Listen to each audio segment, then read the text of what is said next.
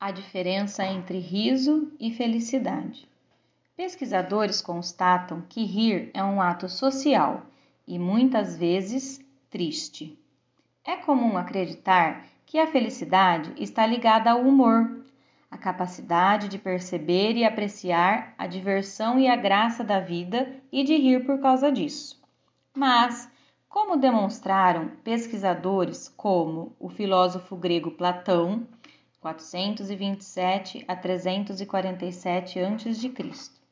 Ou o pai da psicanálise, o austríaco Simon Freud, 1856 a 1939.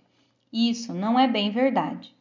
Também é essa a conclusão do pesquisador Robert Proveni, professor de psicologia e neurociências da Universidade de Maryland, nos Estados Unidos e coordenador de uma das maiores investigações sobre o significado do humor e do riso na sociedade. Durante 10 anos, Proveni gravou e analisou 1.200 situações que provocaram boas risadas, envolvendo homens e mulheres, em locais de convívio comum, como shopping centers, festas e escolas. O pesquisador notou que as pessoas riam 30 vezes mais quando estavam acompanhadas do que sozinhas, assistindo a um filme ou lendo um livro, por exemplo. Em menos de 20% dessas situações, as risadas eram provocadas por piadas ou por qualquer tentativa de fazer humor.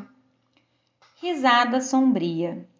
Todos os pesquisadores são unânimes em afirmar que rir é o melhor remédio como constatam os estudos acerca das atribuições positivas e terapêuticas do riso, como fortalecimento do sistema imunológico no combate a infecções, as propriedades analgésicas devido à liberação de endorfinas e o auxílio no transporte de neuronutrientes no organismo.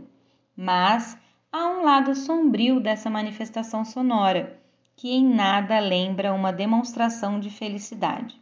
Há relatos de doentes terminais que tiveram acessos de riso e outros de explosões de risadas em contextos sociais pouco apropriados, como funerais ou hospitais.